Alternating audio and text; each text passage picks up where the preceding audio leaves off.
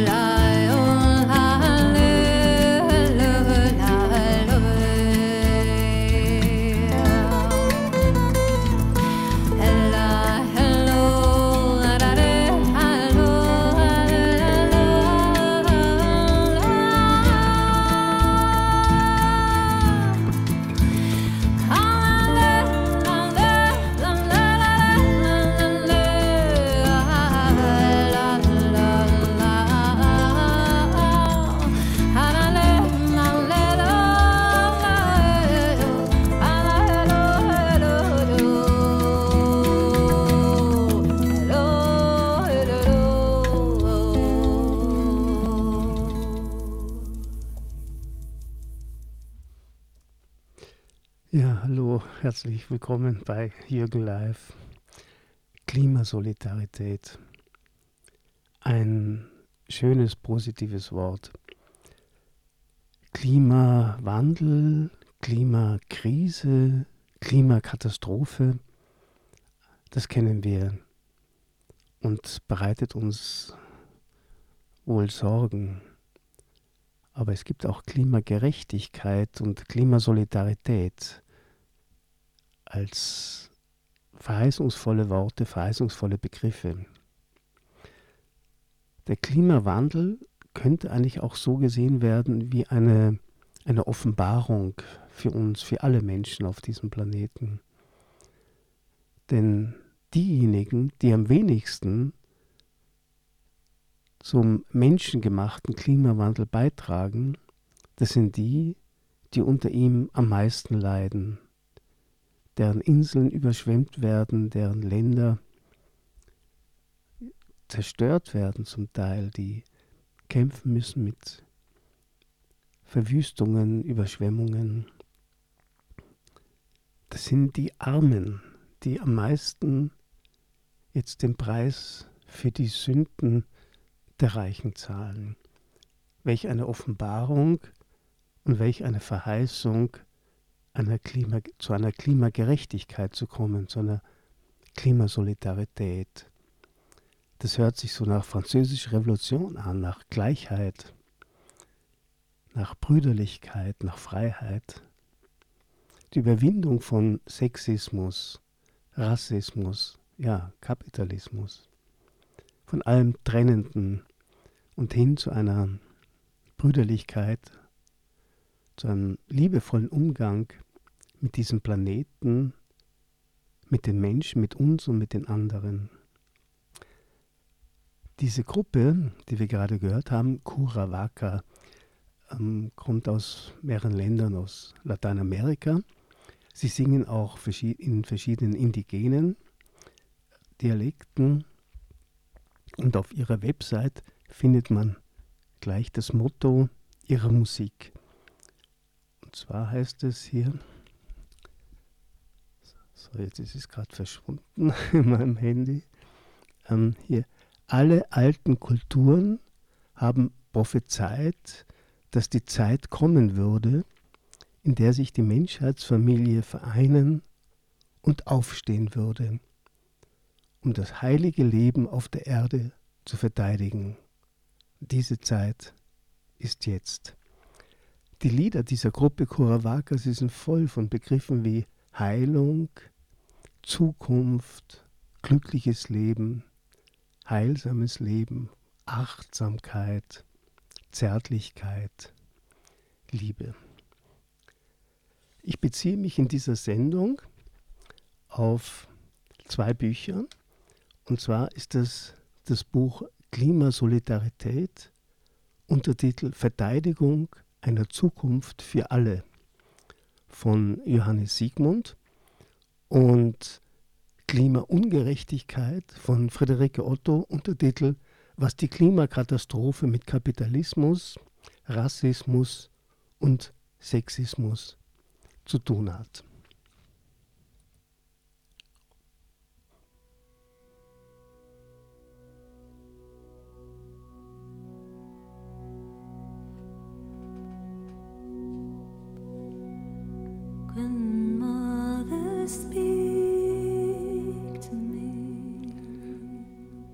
Friederike Otto sieht in der globalen Ungerechtigkeit die wesentliche Ursache für Wetterkatastrophen.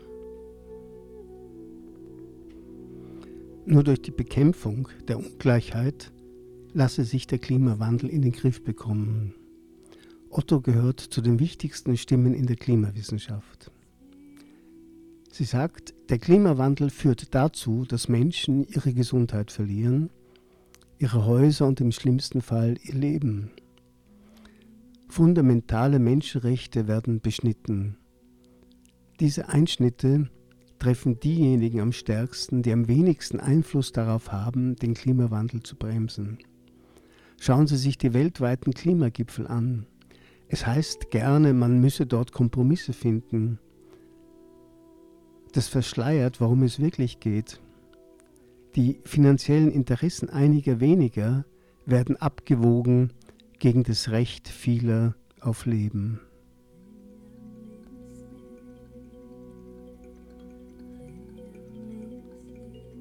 Es geht darum, wie wir als Menschen eigentlich leben wollen,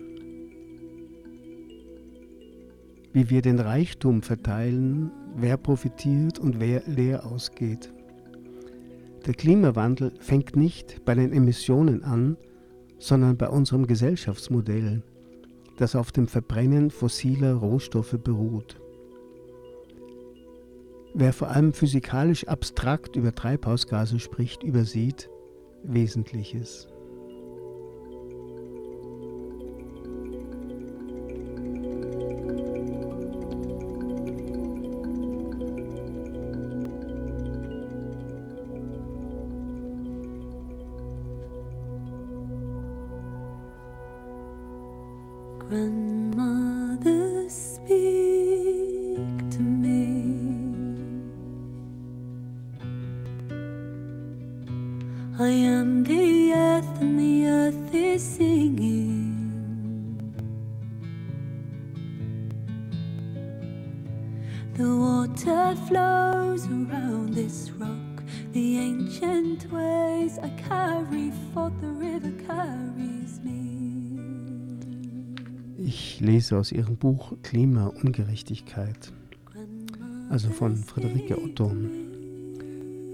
Wirksames Handeln gegen Klimaungerechtigkeit wird es erst geben, wenn wir es schaffen, bessere Geschichten zu erzählen, als die von der Angst vor den Kipppunkten, des Nie mehr Fliegens oder des Zurückdrehens der Globalisierung.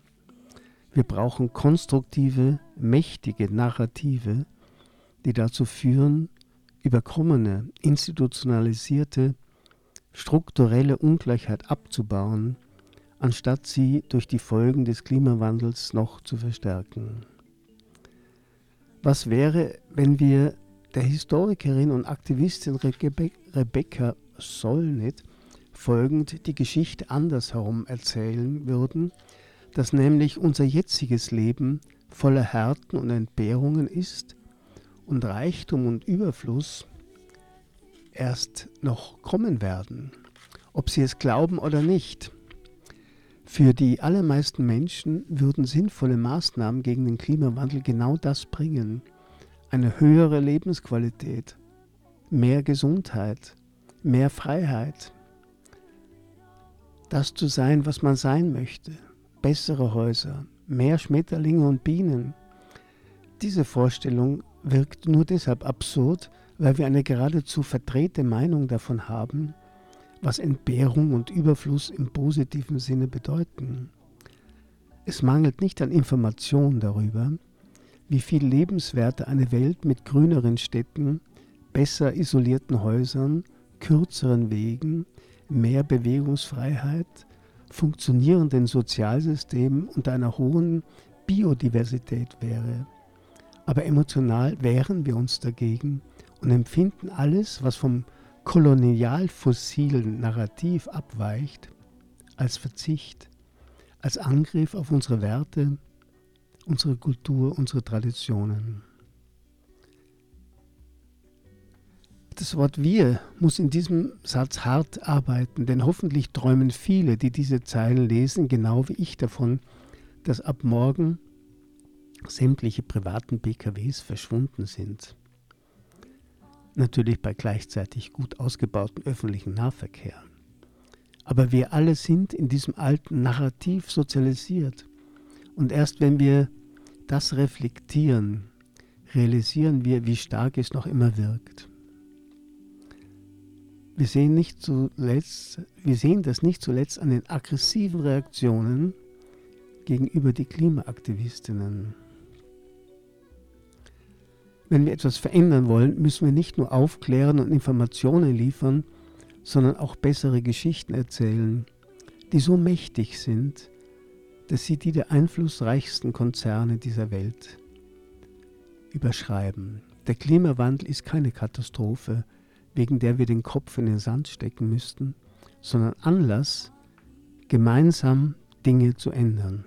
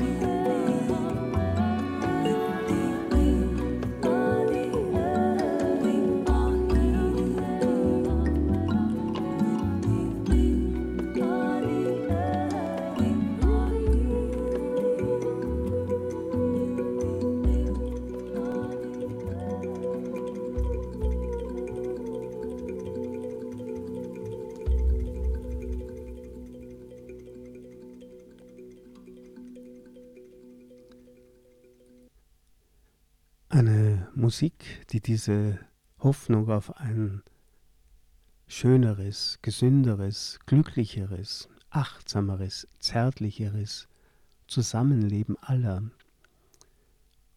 und Achtsamkeit und Zärtlichkeit auch dem Planet, unserem Planeten gegenüber leben will, ausdrücken will, ist eben diese Musik von Kurawaka, aber auch Ayla Schäfer. Zum Beispiel jetzt in dem Lied Fluendo, fließend. Das ist eine Musik, die erzählt solche neuen Geschichten vom guten Leben, vom gerechten Leben, vom liebevollen, zärtlichen Leben. Ich bringe kurz eine kleine Übersetzung. Schönes Wasser, Erlaubnis zum Beten. Zu deinem kristallklaren Wasser, göttlicher Geist, deinen Segen tragen, Heilerin. Wasser ist Leben, fließend, fließend, fließend. Du singst dein mysteriöses Lied. Ich werde wie Wasser sein, wie Wasser, klar wie Wasser, wie Wasser auf deine Stimme hören, in der Sprache der Schöpfung sprechen. Mutter, lehre mich, führe meinen Weg, mit Zuversicht zu fließen, wie der Fluss zu sein, fließend, klar und rein, wie Wasser. Ich bin gekommen, um die Geheimnisse des Lebens zu hören.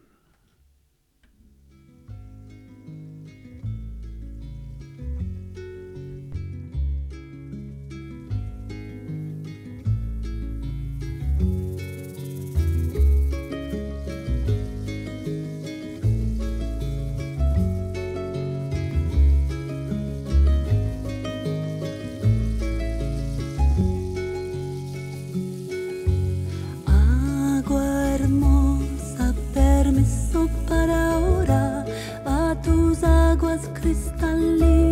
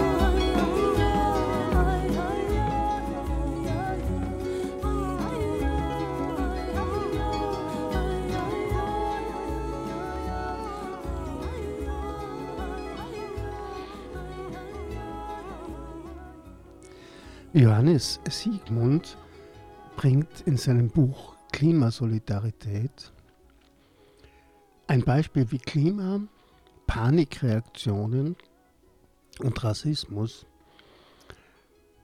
sich aufschaukeln und gleichzeitig auch, wie besonnen Menschen reagieren können.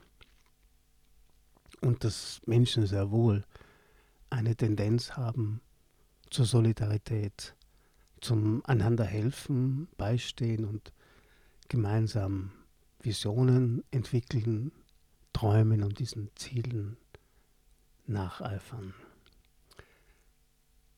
Ich lese aus seinem Buch Klima Solidarität.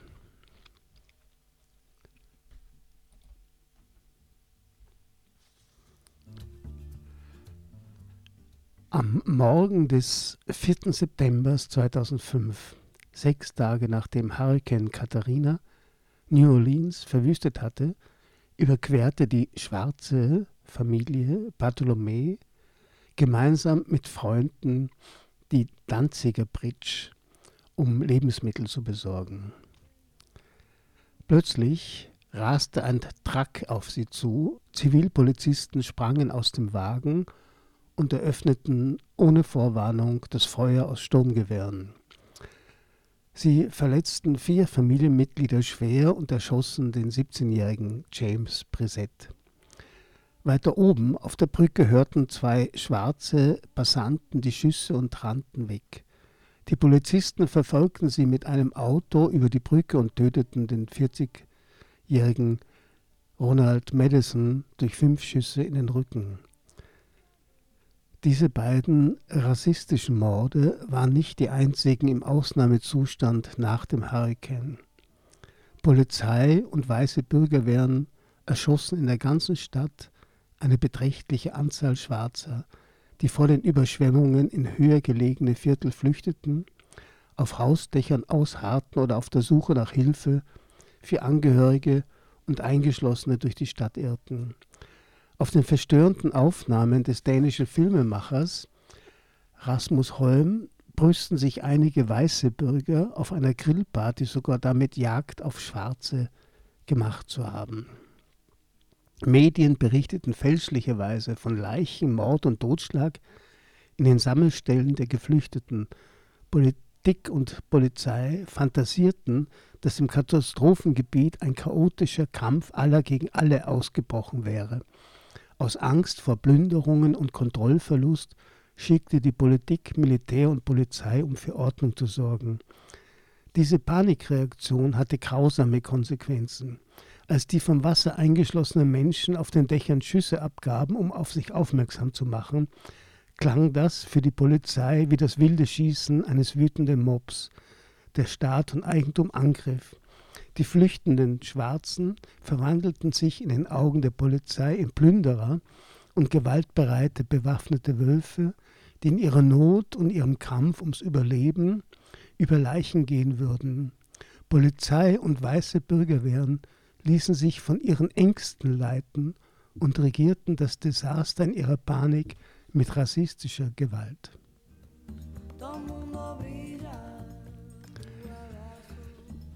Medien, Politik und Polizei interpretierten die Lage im Katastrophengebiet völlig falsch. Die Behörden verstanden nicht, dass die Betroffenen sich vom ersten Tag an gegenseitig halfen, sich zusammenschlossen und gemeinsam ihr Überleben organisierten. Die Betroffenen taten sich zusammen und ersetzten die zerstörte Infrastruktur durch gegenseitige Hilfe. Tausende von freiwilligen Helferinnen fuhren mit ihren Booten wie mit kleinen Archen in die überschwemmten Gebiete und retteten Leben. Aktivistinnen aus der ganzen Welt strömten in die verwüstete Stadt und organisierten gemeinsam mit den Betroffenen Gemeinschaftsküchen und kostenlose Gesundheitsversorgung oder halfen beim Wiederaufbau. Selbst hunderte Kilometer entfernt nahmen Menschen Geflüchtete auf. Mitten im Ausnahmezustand des Sturmdesasters wurde die Utopie einer radikal solidarischen Welt gelebt.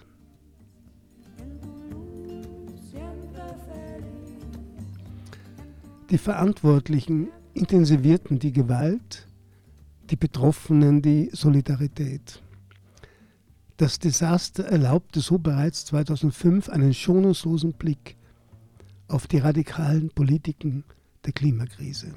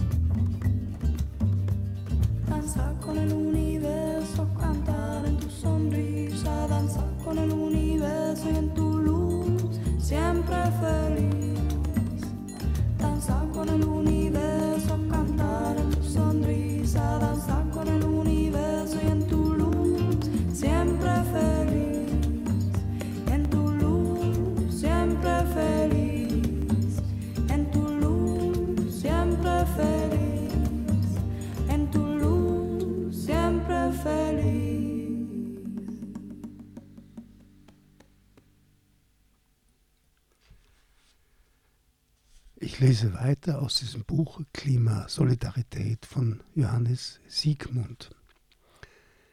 Die Klimakrise fordert politische Positionierungen. Sie fordert Haltung und sie fordert gemeinsame Handlungen. Es gibt keine neutrale Position gegenüber ihrer Gewalt. Fundamentale politische Entscheidungen stehen an und selbst wenn vieles noch vage ist, lassen sich zwei Pole des politischen Kampfes ums Klimarecht klar benennen. Auf der einen Seite steht eine Verschärfung von Rassismus und Gewalt bis hin zum Ökofaschismus, wie er in der rassistischen Gewalt der Polizei und der weißen Milizen gegenüber den schwarzen Überlebenden des Hurrikans die Maske fallen lässt. Auf der anderen Seite steht ein Bündnis radikal solidarischer Bewegungen, die für das Leben selbst kämpfen. Dazu gehören queere feministische Bewegungen, ebenso wie Black Lives Matter, Flüchtlingsbewegungen und ökologische, indigene und abolitionistische, also das ist gemeint, also Abschaffung der Sklaverei und des Missbrauchs von Menschen, sozialistische, antirassistische und globalisierungskritische Bewegungen. Ja, also man muss nicht Angst haben, sondern man kann sich auch öffnen der Vorstellung, dass es Möglichkeiten gibt, ganz anders zu leben, als wir es einfach gewohnt sind, dass der Klimawandel vielleicht der Klimawandel eine Möglichkeit ist und eine Herausforderung aus unseren Komfortzonen aus unseren gewohnten Komfortzonen, die aber eben diesen Klimawandel verursacht haben, aus dieser Ausnutzung von fossilen Brennstoffen auszusteigen und von einem ganz anderen Leben zu träumen, von einem Leben in Solidarität mit allen Menschen, in der Überwindung des Alltagsrassismus, der uns oft überhaupt nicht bewusst ist weil wir es alles so gewohnt sind, in einer Solidarität zu diesem Planeten und zueinander. Eben offen zu werden, dass sich etwas verändert. Und solche Veränderungen gibt es ja überall oder immer wieder. Und wir können sie mutig und zuversichtlich angehen. Alles verändert sich, alles. Das macht oft Angst, aber es gibt Geschichten, hoffnungsvolle Geschichten für Zukunft, Geschichten der Solidarität, mutmachende Erlebnisse von Menschlichkeit und neuem Leben. Und dazu passt es ein Lied von Mercedes Sosa Und sie singt von Veränderungen. Sie singt, es verändert sich das Oberflächliche. Es verändert sich auch das Tiefgründige. Es verändert sich die Art zu denken. Es verändert sich alles auf dieser Welt. Es wandelt sich das Klima mit den Jahren. Der Hirt wechselt seine Herde. Und so wie alles sich verändert, ist es nicht verwunderlich, dass auch ich mich verändere. Der feinste Diamant verändert seinen Glanz von der einen Hand in die andere. Der kleine Vogel wechselt das Nest, es verändert sich das Gefühl eines Liebenden. Der Wanderer wechselt die Richtung, auch wenn es ihm schadet. Und so, wie alles sich verändert, ist es nicht verwunderlich, dass auch ich mich verändere. Es verändert sich, alles verändert sich. Es verändert sich die Sonne in ihrem Lauf, während die Nacht weiter fortbesteht. Es verändert sich die Pflanze und im Frühling kleidet sie sich in Grün. Das wilde Tier wechselt das Fell, es verändert sich das Haar des alten Mannes. Und so wie alles sich verändert, ist es nicht verwunderlich, dass auch ich mich verändere. Aber meine Liebe verändert sich nicht, sofern ich auch sein mag. Nicht die Erinnerung und nicht der Schmerz. Das, was sich gestern verändert hat, wird sich morgen wieder ändern müssen, so wie ich mich verändere in diesem Land. Es verändert sich alles, aber meine Liebe, meine Liebe verändert sich nicht, sofern sie auch sein mag.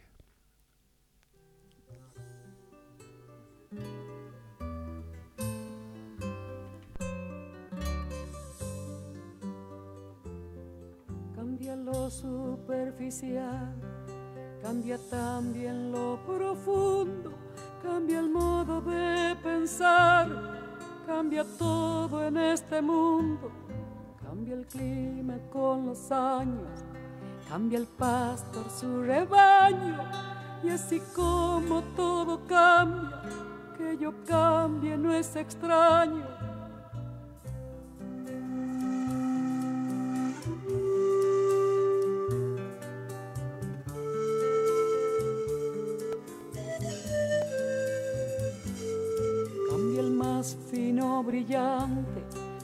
mano en mano su brillo. Cambia el nido, el pajarillo, cambia el sentir un amante, cambia el rumbo el caminante, aunque esto le cause daño. Y así como todo cambia, que yo cambie no es extraño. Cambia, todo cambia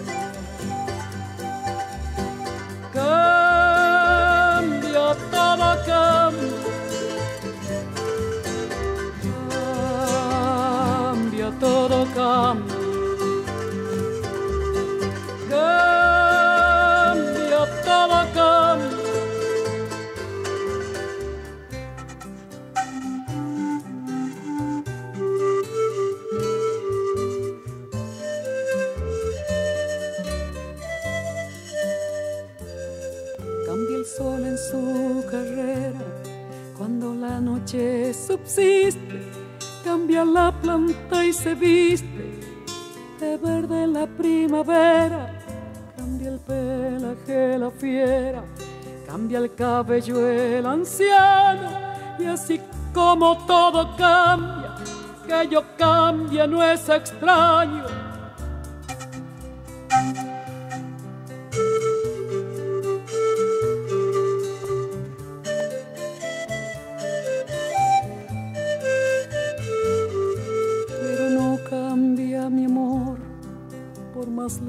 que me encuentre, ni el recuerdo ni el dolor de mi pueblo y de mi gente.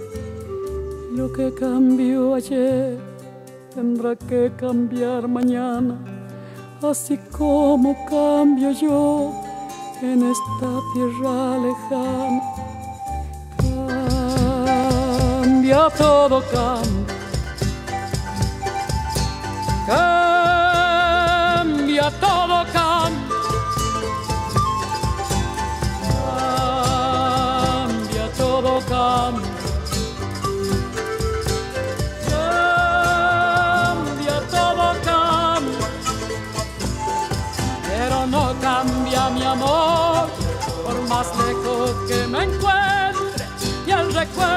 ni el dolor de mi pueblo y de mi gente. Lo que cambió ayer tendrá que cambiar mañana, así como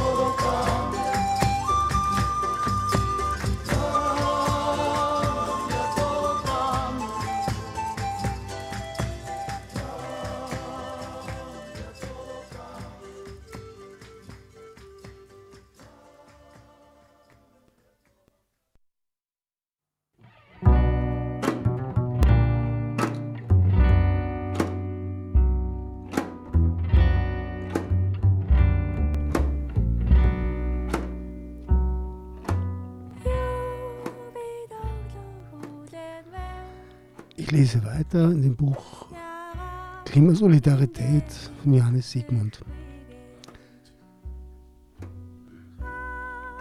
Globale Ungerechtigkeit als globale Gewalt. Das ganze politische Ausmaß der Klimakrise wird erst vor dem Hintergrund der globalen Ungleichheit und ihrer gewaltvollen Geschichte politisch verständlich. Doch bis heute wird die koloniale Geschichte verdrängt und unter einem Schleier aus humanitären Hilfen an Entwicklungsländer versteckt. Dabei ist laut dem Ökonomen Jason Hickel schon die Bezeichnung Entwicklungsländer eine Lüge. Denn reiche Länder entwickeln nicht arme Länder, sondern arme Länder entwickeln reiche Länder, und zwar seit dem 15. Jahrhundert. In seinen wissenschaftlichen Studien und politischen Sachbüchern belegt er einen jahrhundertelangen massiven Kapitalfluss aus den armen in die reichen Länder. Dieser Abfluss an Rohstoffen, Geld, Know-how und Arbeit übersteigt die heutigen humanitären Hilfszahlungen und Entwicklungshilfen um ein Vielfaches. Hickel zeigt auf, dass die Ausplünderungen der Kolonialzeit nie aufgehört haben, auch wenn sich ihre Formen teilweise änderten. Vor dem Hintergrund der Klimakrise muss die massive globale Ungleichheit deshalb als globale Gewalt verstanden werden. Die Menschen des globalen Südens wurden im Zuge der Kolonialisierung beraubt, enteignet und ausgebeutet, ihre Lebensgrundlagen verwüstet. Die neoliberale Wirtschaftsordnung führte diese Ausplünderungen indirekt fort. Die Klimakrise vervielfacht die alten Verwüstungen, Abholzung, Bodendegradation, Bergbau, Industrieabfälle, Müll, steigende Meeresspiegel, Hitze und Überschwemmungen steigern die Zerstörungen ins Unermessliche.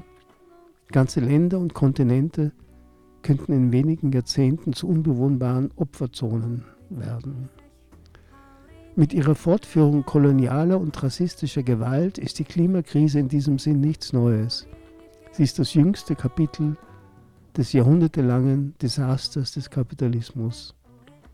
Wer von der Klimakrise spricht, darf vom Kapitalismus nicht schweigen.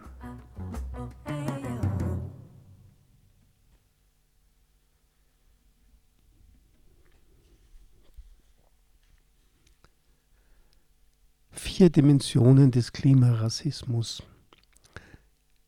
Der Klimarassismus ist ein postkolonialer Rassismus. Er ist antischwarz, antimuslimisch und anti-indigen.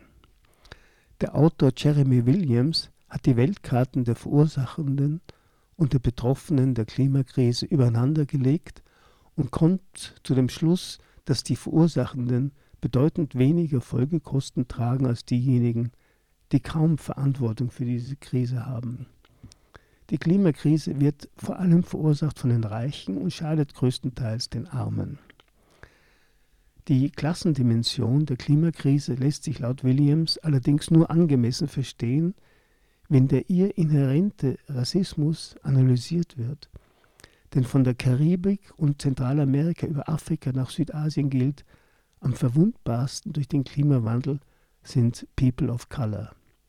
Weltweit sind es vor allem rassifizierte Menschen, die in prekären Verhältnissen leben und den Folgen der Klimakrise systematisch und ungeschützt ausgesetzt sind. Und das ist jetzt das Lied Naturaleza und sie singt von, von einer schönen Welt, von einer gleichen Welt, wo Männer und Frauen auf Augenhöhe leben und gemeinsam diese Erde pflegen, pflanzen. Die Kinder hören den Großeltern zu und lauschen ihren Erlebnissen und Erfahrungen. Und der Geist, der Geist ist bei uns. Und wir können unser Angesicht der Sonne entgegenrecken. Dem Geist, dem Schönen, der Liebe, Naturaleza.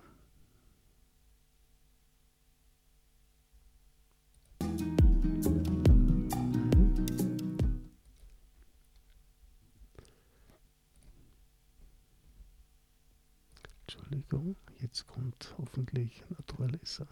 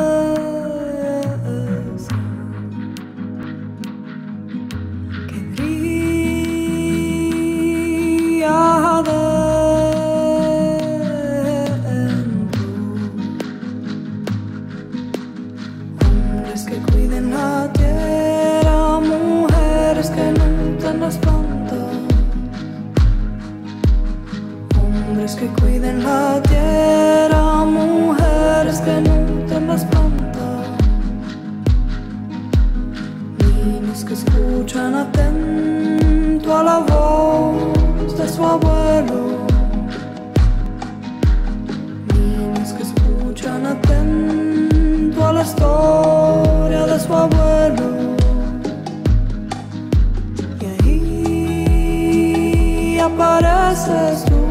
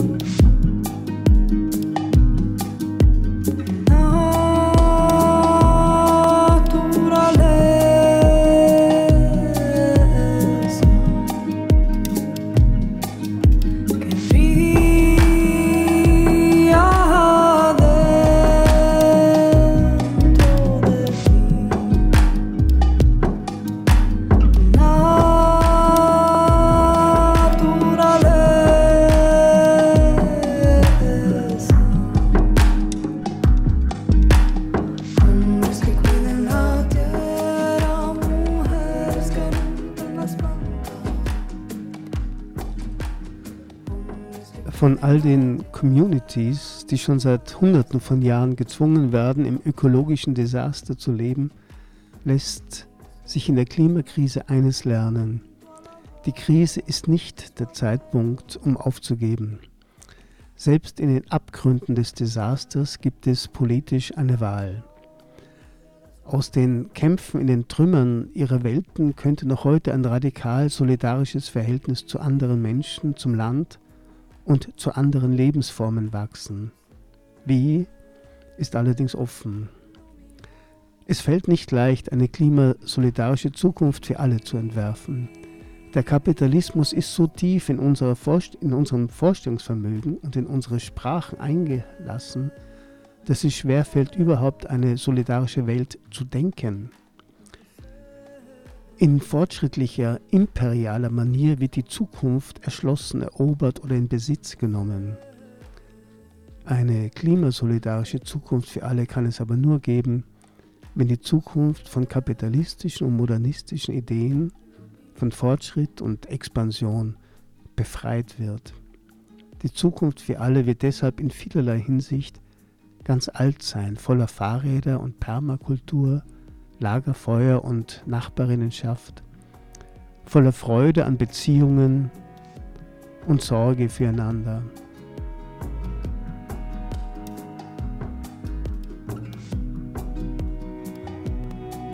voller Zeit für Feste, Musik, Kunst, Gespräche, Zärtlichkeit und Spiele.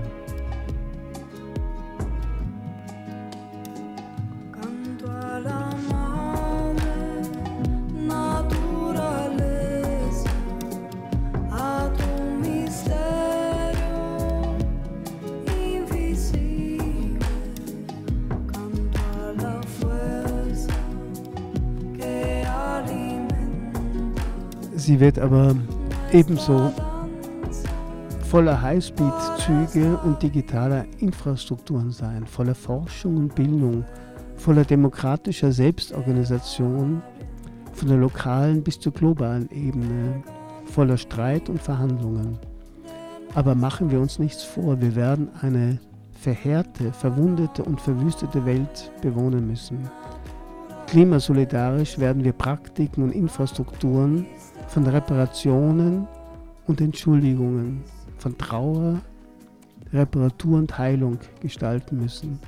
Es gibt unendlich viel zu tun. Die Keime einer Zukunft für alle finden sich aber bereits überall.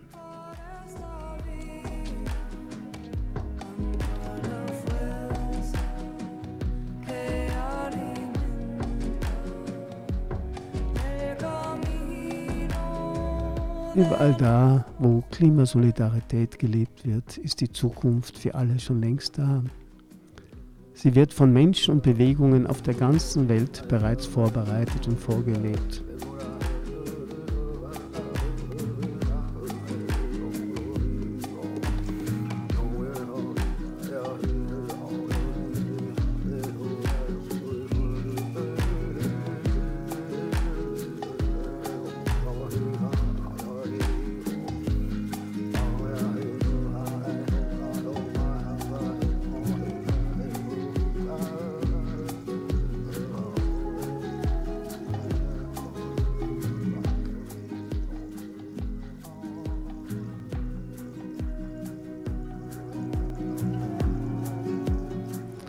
Überall da, wo Klimasolidarität gelebt wird, ist die Zukunft für alle schon längst da.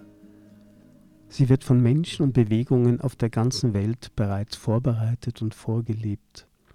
Klimasolidarität entfaltet sich in Haltungen, Handlungen und Bündnissen und bereitet sich vor auf die entscheidenden politischen Momente in der Klimakrise, in der der Flügelschlag eines Schmetterlings die ganze Welt verändern kann. Wir können Teil dieser Zukunft für alle werden, wenn wir fragend in die Welt gehen und uns politisch organisieren. Wie leben wir unsere Zärtlichkeit? Was ist unser Streit? Wie können wir uns verbünden? Wie gemeinsam handeln? Radikale Klimasolidarität setzt an den stärksten menschlichen Fähigkeiten an. Sie macht uns mitten im Desaster, in Verhältnissen der Gewalt, handlungsfähig. Lernen und verlernen, zuhören, Privilegien reflektieren und streiten, Das ist, worauf es in der Krise ankommt. Aus diesen Fähigkeiten setzt sich die zärtliche Streitbarkeit der Klimasolidarität zusammen. Wenn es gelingt, Zärtlichkeit und Streitbarkeit gemeinsam zu intensivieren, tragfähige Beziehungen und starke Bewegungen aufzubauen, belastbare Bündnisse zu schließen, können wir eine Zukunft für alle verteidigen. Rassismus oder Solidarität. Es liegt an uns, wie wir uns den kommenden Stürmen stellen werden.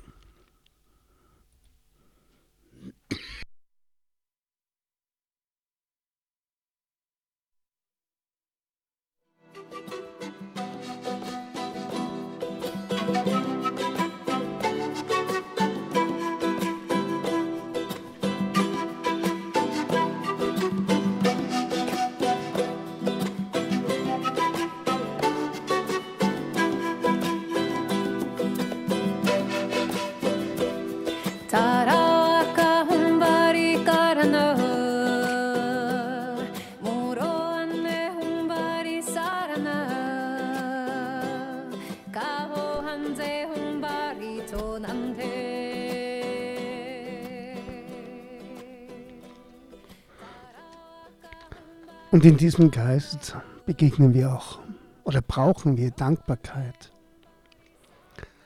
Und manchmal lege ich eine Hand auf mein Herz, schließe die Augen und atme durch das Herz ein und aus. Und dann betrete ich den Raum der Dankbarkeit wie ein unendliches Meer der Liebe aus dem wir alle stammen und in das wir alle wieder eingehen werden.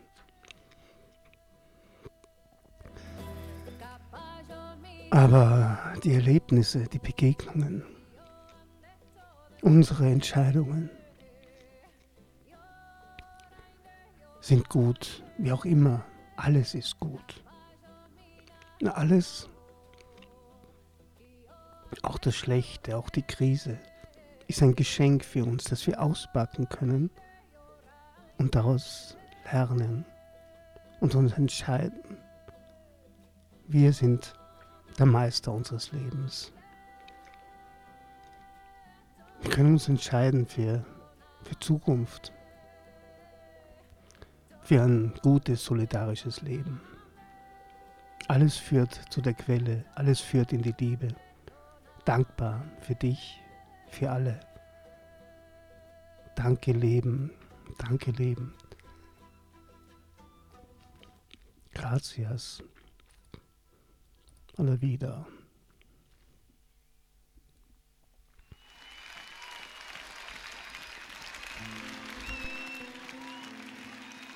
Gracias a la vida que me ha dado tanto dos luceros que cuando los abro perfecto distingo lo negro del blanco y en el alto cielo su fondo estrellado y en las multitudes al hombre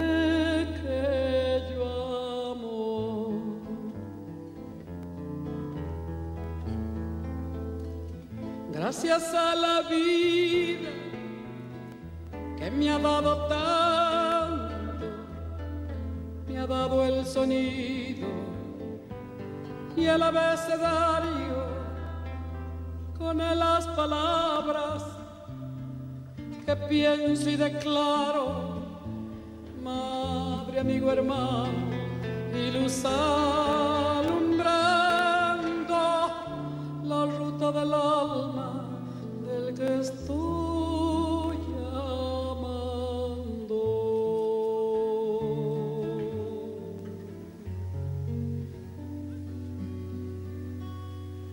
la, la.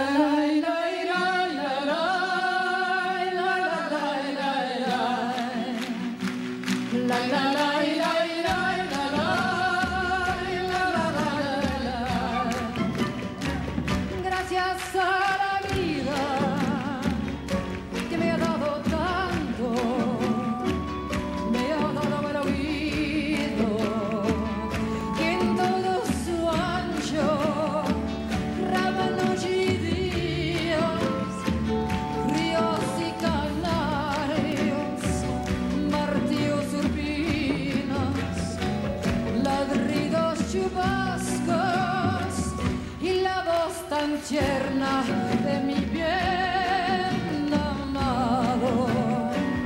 La, la, la.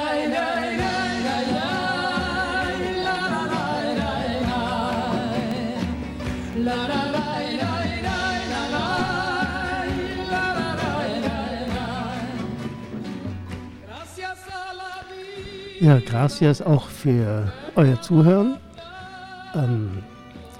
Herzliche Einladung für nächsten Sonntag, 14. Jänner, bringe ich Musik von Leonard Cohen. Ich freue mich schon sehr auf diese Sendung auch. Ich wünsche euch einen schönen Sonntag, eine entspannte, gute Woche. Vielen Dank fürs Zuhören. Ciao, alles Gute.